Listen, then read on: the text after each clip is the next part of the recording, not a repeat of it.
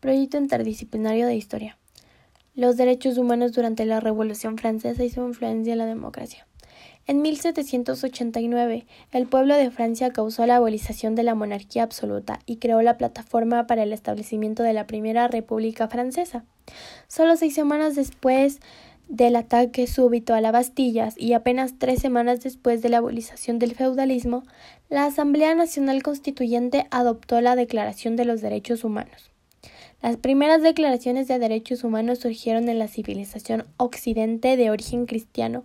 Ninguna otra civilización o cultura pensó en términos de derechos humanos tales como hoy en día.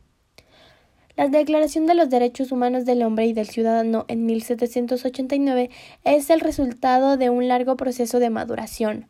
Los principios fundamentales del constitucionalismo moderno que se conformaron como resultado de la Revolución Francesa en 1789, que fueron la idea de la Constitución para la organización del Estado, la emisión de la voluntad popular, la Declaración de los Derechos del Hombre y la asunción de la soberanía en el pueblo y muchos más.